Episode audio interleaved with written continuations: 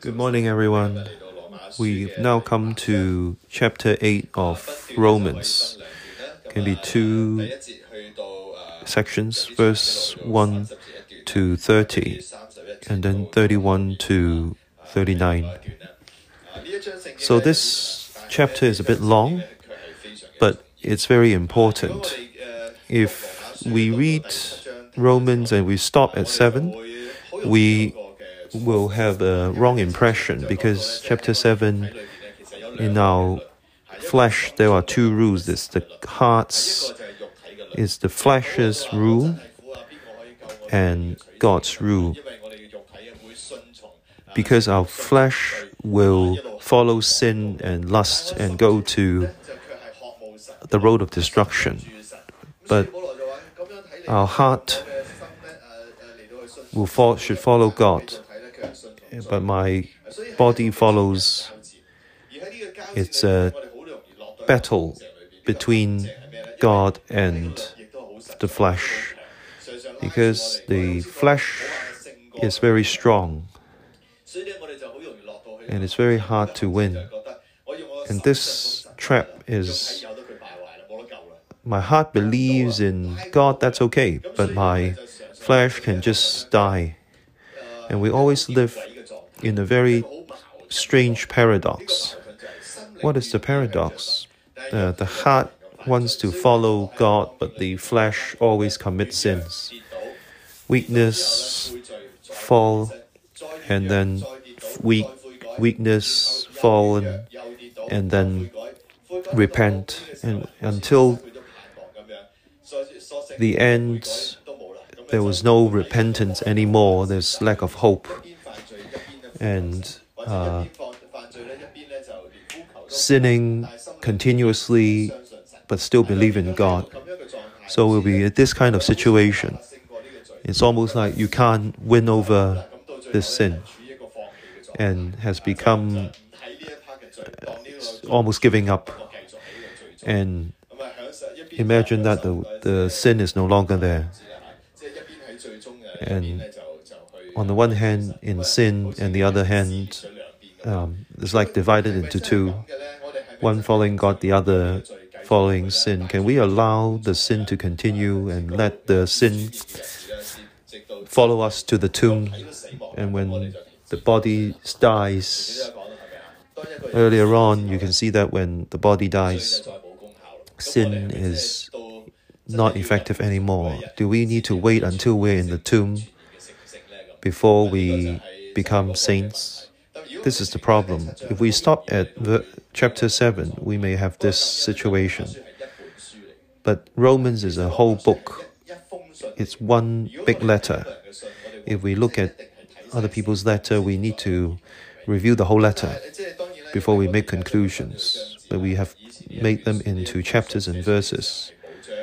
And earlier on, it, the, there is no chapters and verses. So if you ask Paul, if you said in chapter 7, verse 4, what, what, what, what did you mean? Uh, Paul wouldn't understand. He wrote the whole letter. You understand if you read the whole thing. If you only selectively choose from the letter, it won't be very, it won't be accurate. So thankfully, after chapter 7, it's chapter 8. There is therefore now no condemnation to those who are in Christ Jesus, who do not walk according to the flesh, but according to the Spirit. For the law of the Spirit of the life of Jesus Christ has made me free from. So in Jesus, there is no condemnation. We, Jesus' blood has taken us away from the from judgment. But the law of the Spirit of life has made me free from the law of sin and death. There's something further, something where we ignore. It's when our when our sins are forgiven, God doesn't stop there. When Jesus is resurrected, Jesus did something very, very important, but we forget. And Jesus, when he went to heavens, he, he provided the Holy Spirit. So we become righteousness in faith. Our sins are not judged. The important thing is the Holy Spirit. The Holy Spirit help us. And the law of Spirit has made free the law of sin and death so that our flesh can also win, can also prevail over sin.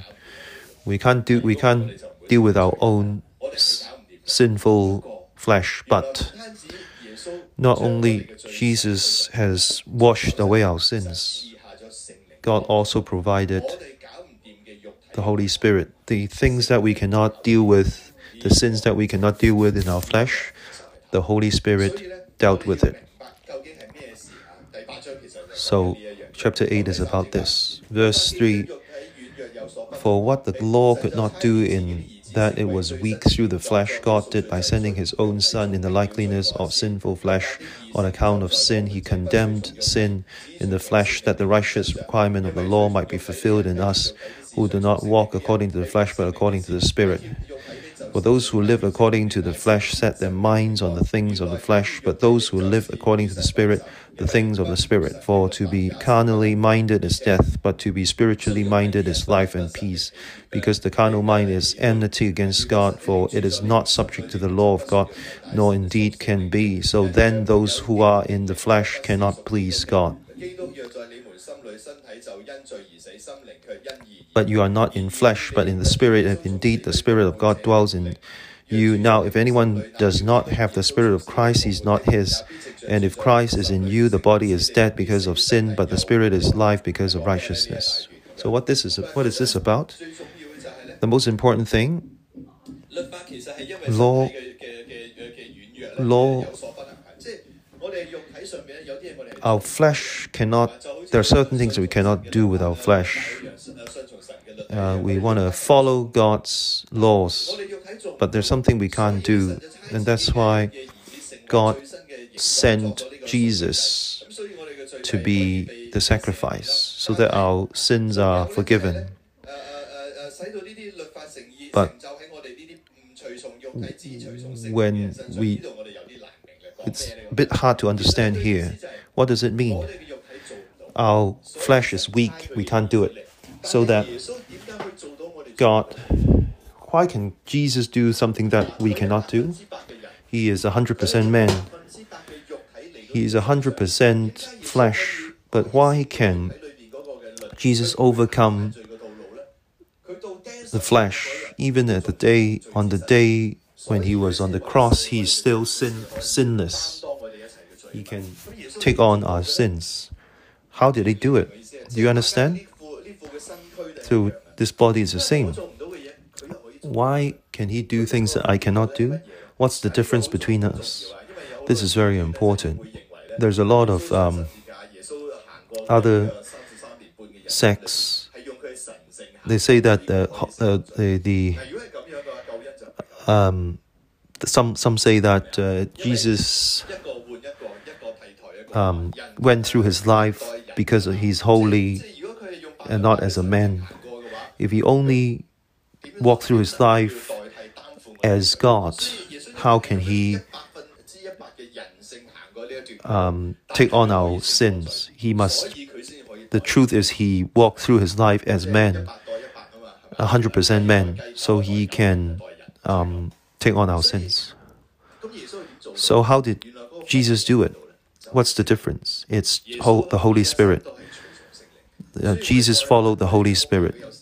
So, if you have time, if you look at the four Gospels, God used the words of God to resist temptation and use the Holy Spirit to resist uh, the enemy.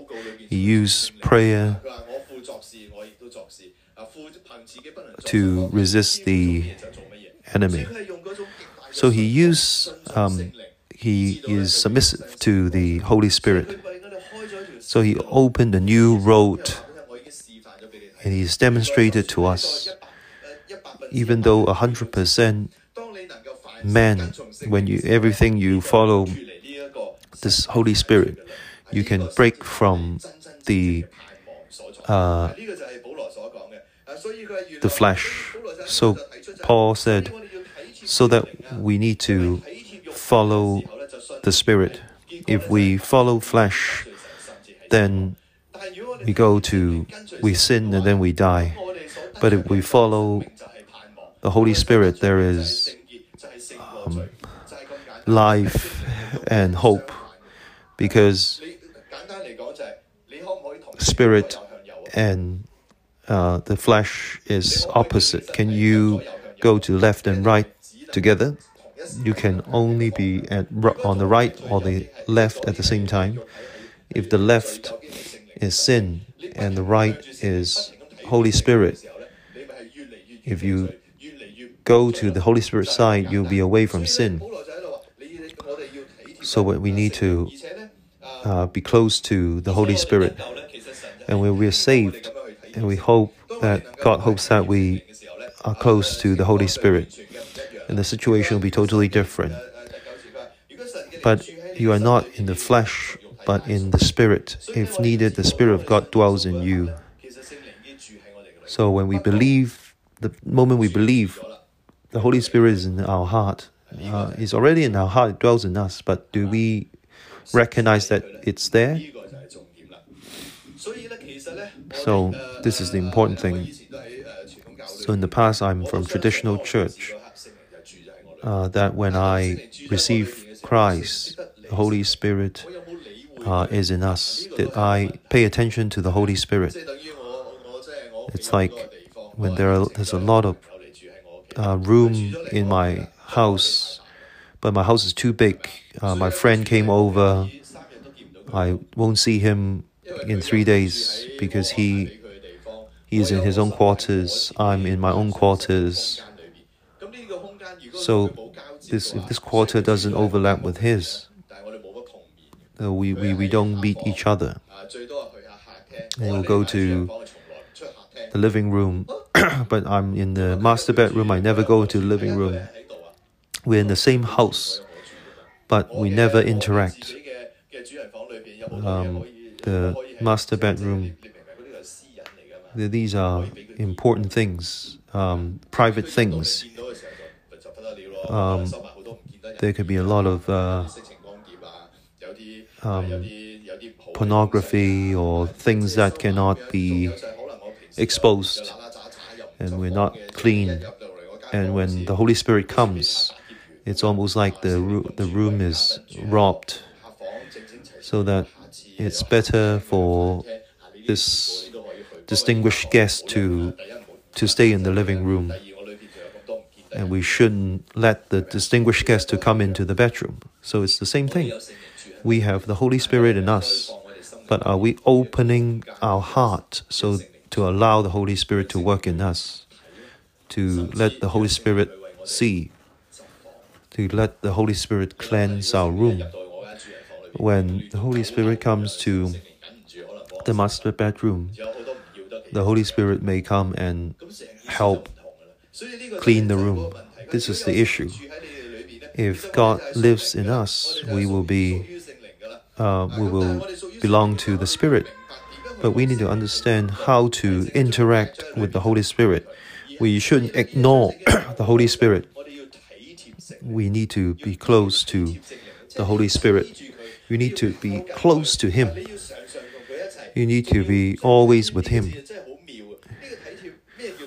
What is being close? What is being close? Now I'm thirsty. Someone brought a glass of water. When I get this cup of water, you know that you know what my needs are. So when we're close to the Holy Spirit, we know what the Holy Spirit knows knows what the Holy Spirit wants, so that my heart is filled with God's way. So all the carnal things in my our heart uh, should be removed, so that the Holy Spirit will be happy flowing in us. So it's almost like your girlfriend coming to your your home. You will definitely clean your house the day before because you you um, you feel that the, the girlfriend is so important that you will make sure that the house is clean and to ensure that all your family members will clean the room. Oh, the sofa is so dusty. Let's go and vacuum clean it. So to um,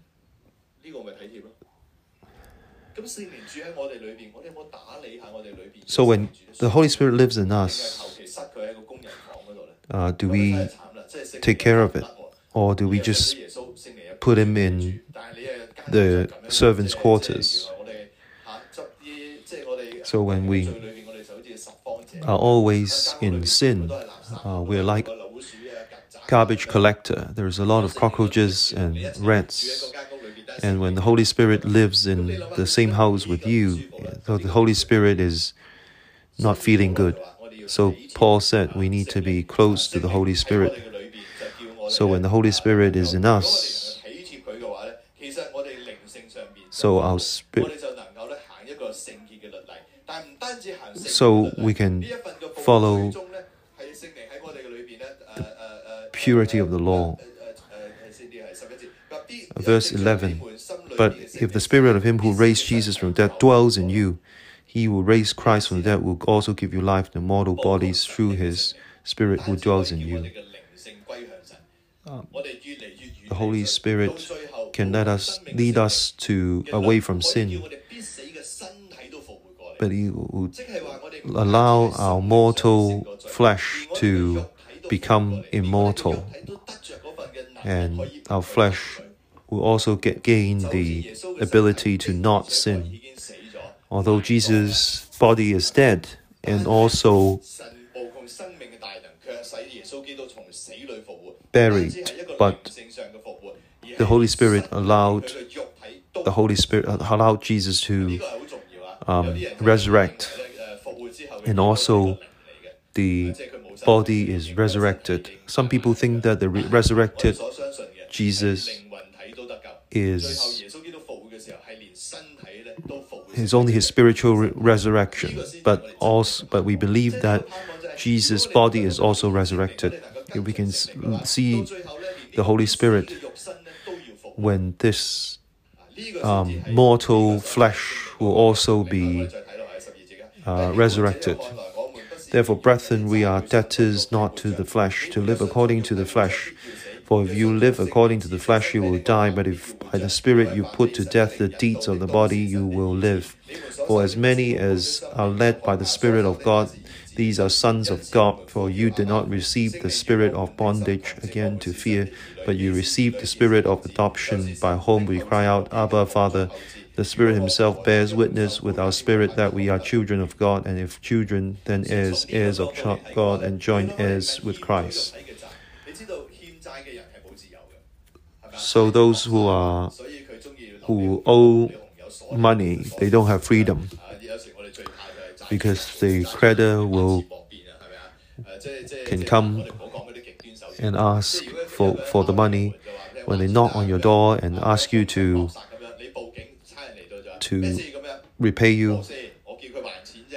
And when the police comes the creditor the creditor can say that well I threatened him.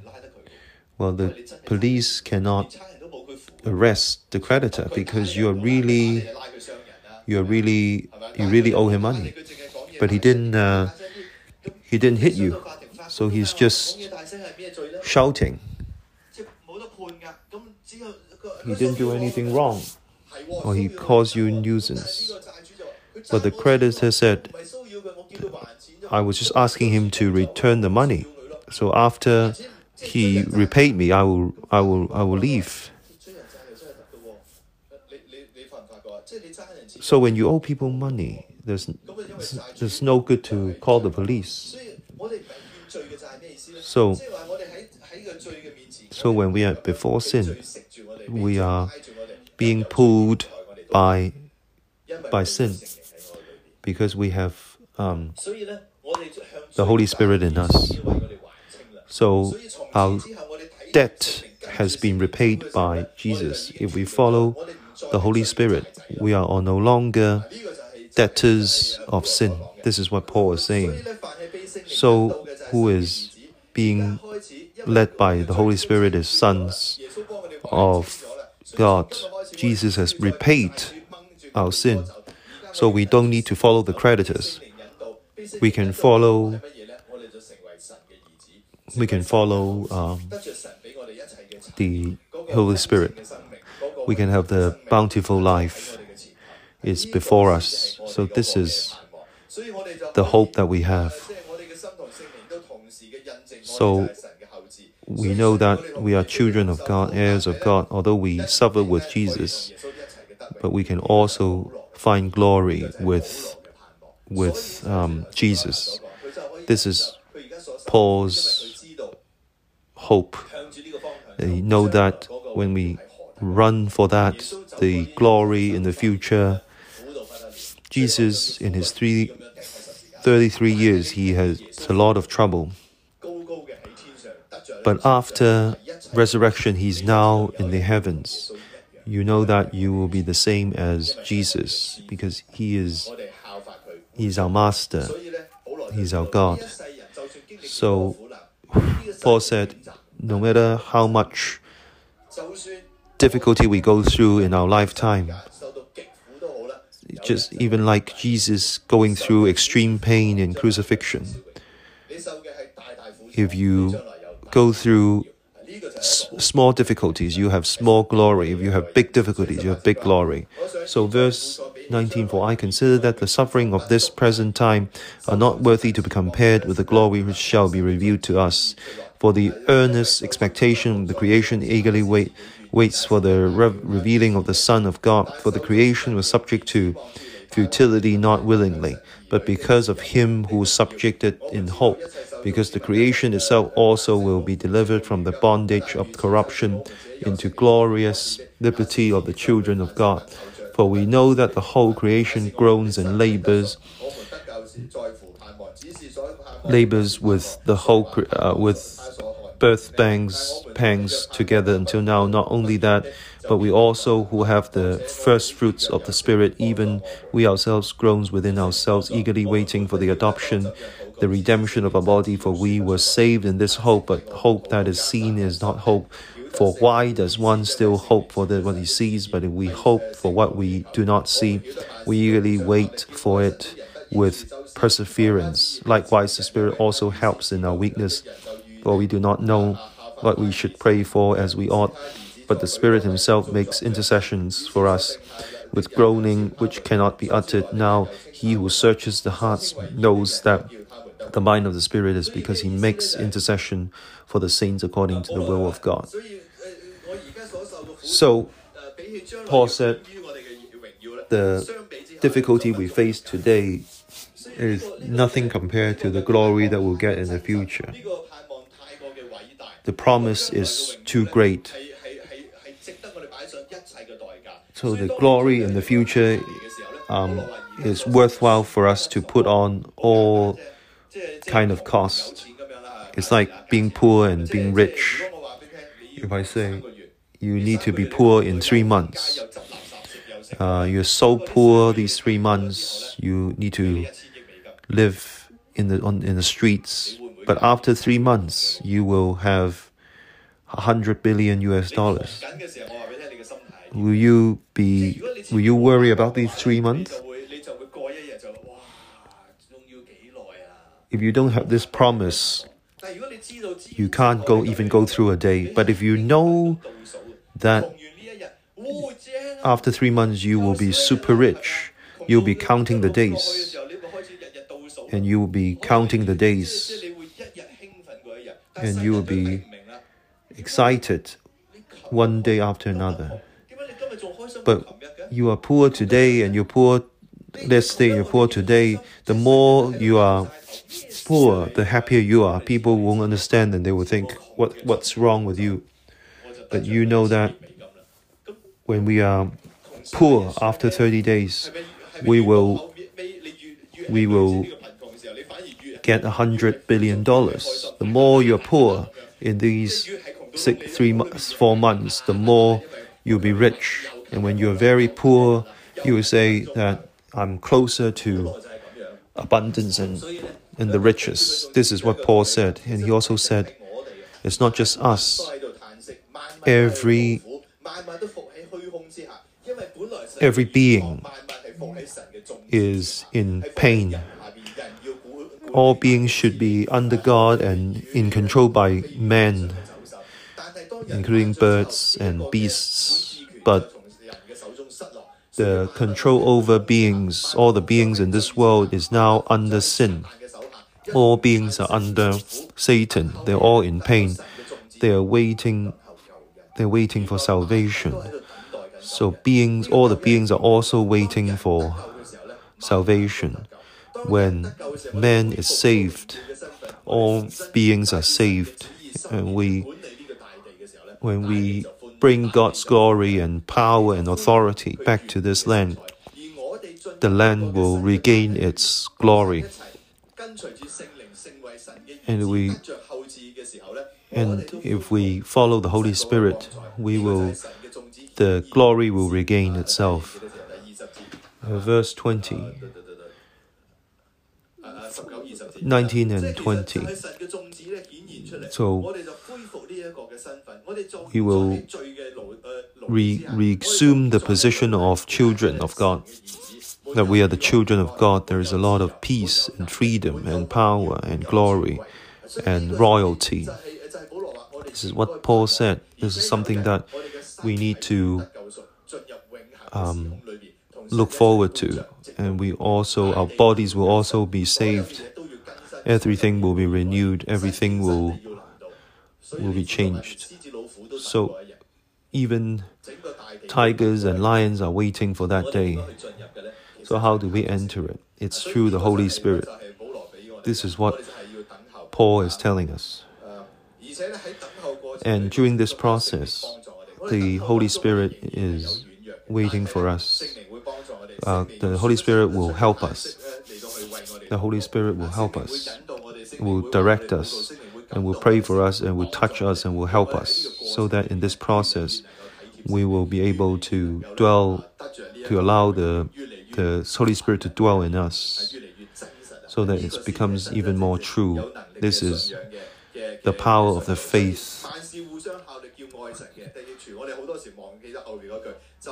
so, so those who love God and those who are called to follow God will be successful.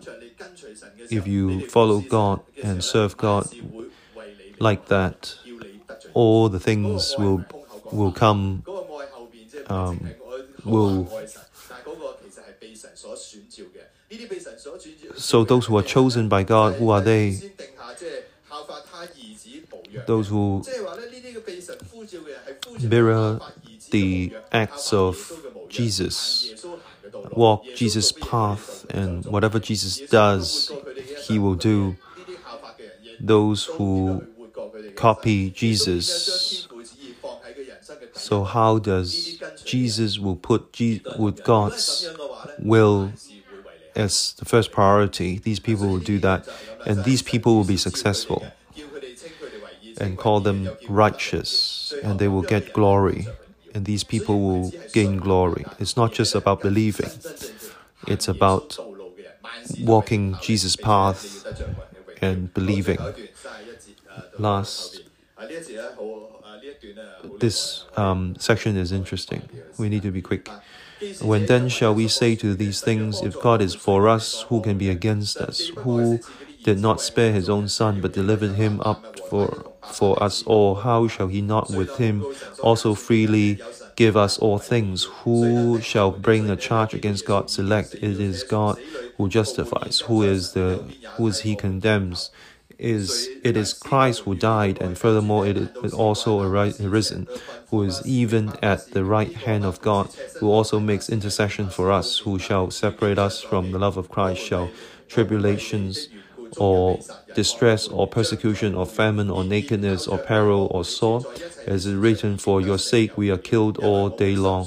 and we are counted as sheep for the slaughter. Yet in all these things we are more than conquerors through him who loved us. For I am persuaded that neither death, nor life, nor angels, nor principalities, nor powers, nor things present, nor things to come, nor height, nor depth, nor other creations shall be able to separate us from the love of God, which is Jesus Christ our Lord. This section,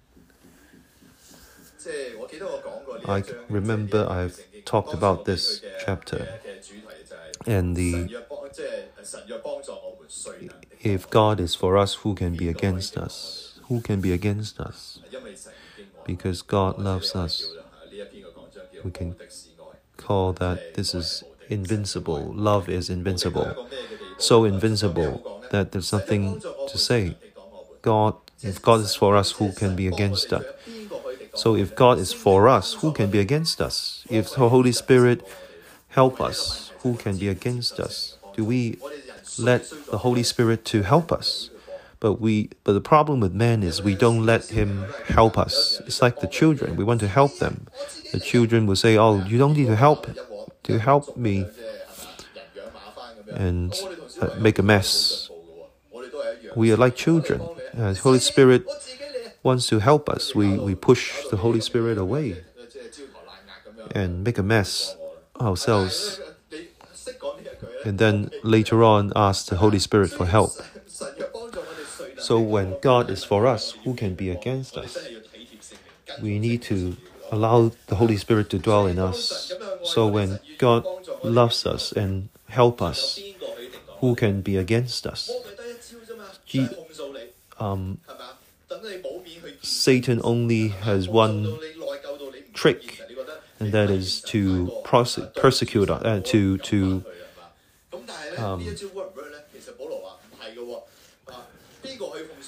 who can who can condemn us? Nobody can condemn us because we don't need to be afraid. So this is this is it. So it's a bit like gangster, but we need to have that kind of trust. If God is for us, who can be against us? So not even the devil can condemn us. Oh, yes, we're bad, but Jesus loves us. So that I need to run to the Lord. Goodbye, Satan. I'm going to. I'm going to. Don't come and to find me. What all the debt that I have for you, Jesus has. If they want to get our debt, we have return to us, return to you already. If you have any problem, go and look for Jesus. If the Holy Spirit is in our heart and the devil is is op- is knocking on the door, if the Holy Spirit ask the Holy Spirit open the door. So if the devil finds the Holy Spirit open the door, the the devil will go away. It also says that who can be um, who can stop us from who can separate us from the love of Christ? Shall tribulation or distress or persecution or famine or nakedness or peril or sword? No one can separate us from Christ if we are connected to Christ. And if we if we, if the branches of the of the vine is connected to the main vine. No persecution or tribulation can stop us from the love of Christ. There's nothing that can stop the God from loving us. These seven tribulations has gone has Jesus has prevailed all seven these all difficulties. Not only the, these seven tribulations, but the ten different authorities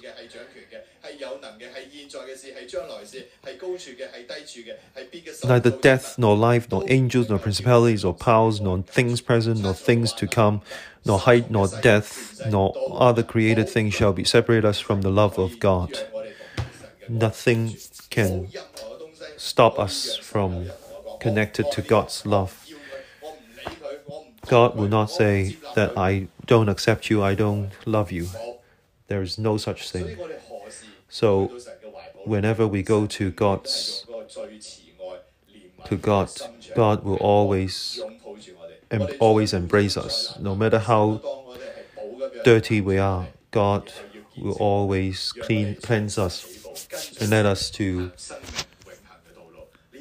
this is this is our Lord.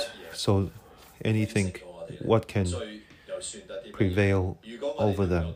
If we can understand God's love and we can follow the Holy Spirit like that how can we we can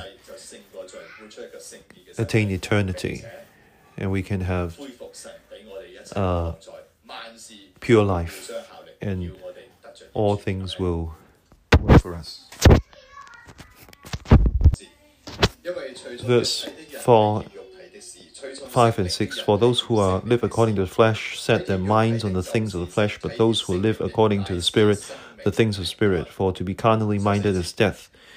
Verse 14 For so as many as are led by the Spirit of God, these are sons of God. Verse 28 And we know that all things work together for good to those who love God. What then shall we say? If God is for us, who can be against? If God is for us, who can be against us? Brothers and sisters, the Holy Spirit is in our hearts. From now on, we want allow the Holy Spirit to dwell in us so that we are become God's children, so that with God's help we can win over any everything else. God let our love follow so that we follow Jesus' image so that we can see God's glory in our hearts. Holy Spirit, please help us. Not only do you dwell in us, please speak to our hearts so that we give us a heart to follow you and be directed by you, God. Let us be in your way, in your direction and leadership to walk Jesus Christ's way and be with like Jesus so that we experience you. So all the children will be in you, so that your Holy Spirit will be with us to help us, so that everything will help us, so that we will experience your, you because you help us. If God is for us, who can be against us? God, please help us so that we can experience this promise Hear our prayer. In Jesus' name we pray. Amen. This is the end of the morning devotion.